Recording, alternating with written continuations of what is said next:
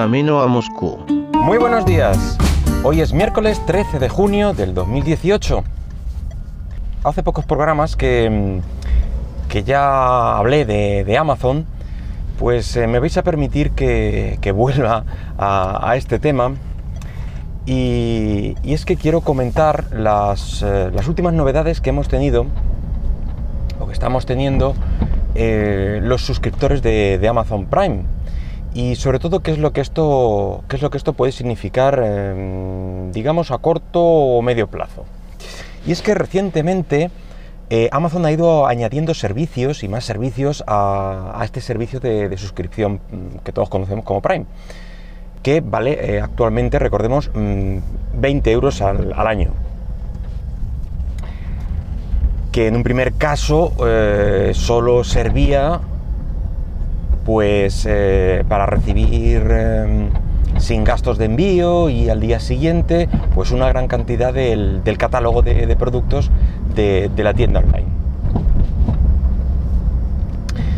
Eh, ya hace cosa de un año mm, o más incluso, año y pico, eh, Amazon nos regaló sin un incremento en el precio a los usuarios de, Prime em, todo el catálogo de su Amazon Prime Video.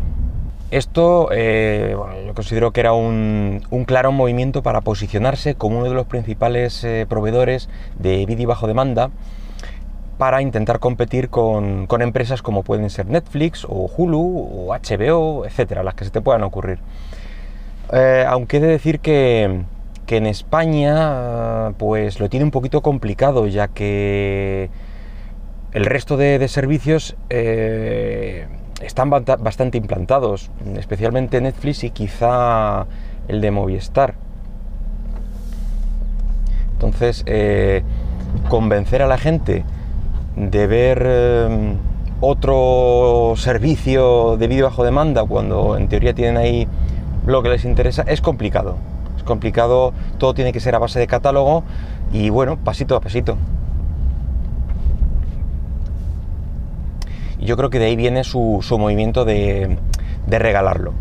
regalarlo a los suscriptores que, ya tenían a, este, a este Prime. Y hasta el momento mm, no hay noticias, ni rumores, ni nada de que esto eh, vaya a cortarse de manera alguna. Es decir, no, eh, a los Prime no nos van a dejar con menos películas eh, o con un catálogo reducido para luego eh, incrementar, eh, hacer un servicio aposta solo de Prime Video, etcétera. Entonces, de momento, mm, todo parece que, seguirá de esta manera. Pues bien, hace algunas semanas Amazon volvía a sorprendernos eh, activando un nuevo servicio que ha llamado Prime Reading o Prime Reading, que básicamente pone a servicio de los usuarios de, de Prime eh, una gran cantidad de, sus libros, eh, de forma digital, claro está, a través de su aplicación de Kindle y bueno, presupongo que, que a través de sus eh, dispositivos físicos de Kindle.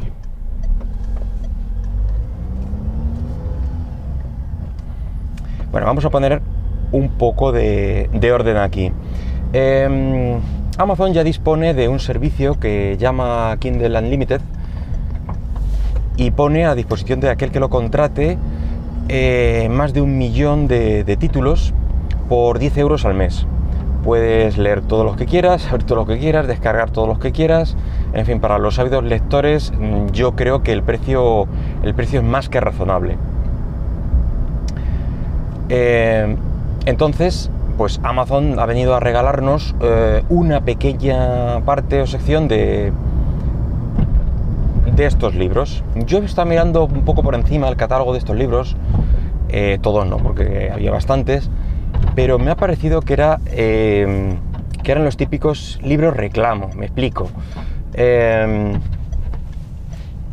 son los primeros libros, digamos, de, de sagas, por ejemplo, como puede ser la de Harry Potter o, Millennium o, algo similar.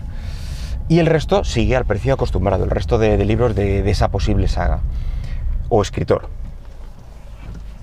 Entonces, eh, parece más un, reclamo o gancho para picarte y conseguir eh, o bien que compres individualmente uno a uno cada uno de, mm, los títulos, o bien que le veas las ventajas eh, al quien le da Unlimited y, y te suscribas.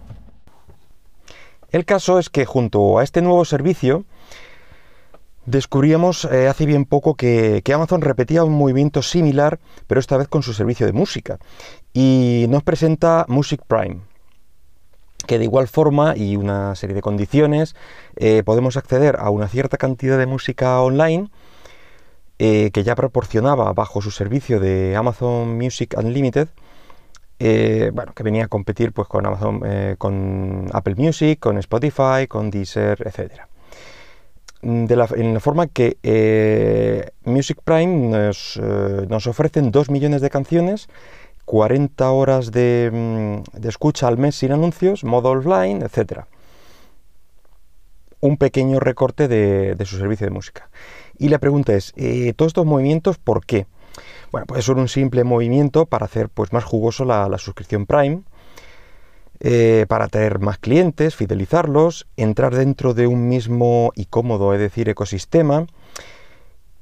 Y es que hay que recordar que no tienes la misma experiencia con las apps de, servicios de Amazon, con una tablet Android cualquiera, supongo que con una iOS tampoco, aunque no es mala, pero eh, no es lo mismo que con una Kindle Fire, que es de Amazon donde mm, ya lo hablé en su momento, eh, todo está más a mano, el menú está, está muy pensada para consumir los contenidos eh, propios.